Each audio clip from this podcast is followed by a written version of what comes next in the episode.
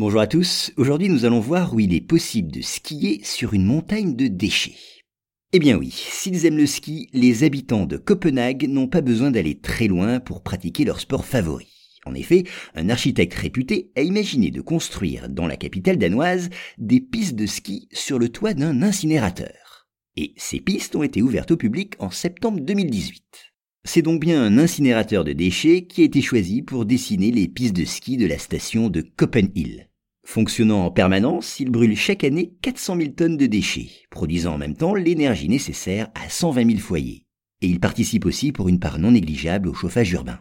Et donc l'architecte en question a choisi le toit en pente de cet immense bâtiment pour construire trois pistes de ski artificielles. Un complexe qui propose un parcours de slalom ainsi que des remontées mécaniques. Les 500 mètres de pente ont ainsi permis de créer des pistes à l'inclinaison assez importante.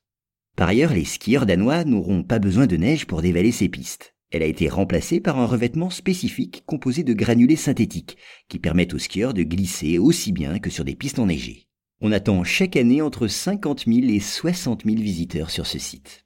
À noter que Copenhill, c'est son nom, n'est pas seulement réservé au ski. Les amateurs y découvrent également un mur d'escalade qui détient un record de hauteur en Europe. Et puis le long des pistes de ski, un sentier de randonnée mène au sommet de l'incinérateur. Il y est également possible de faire son jogging.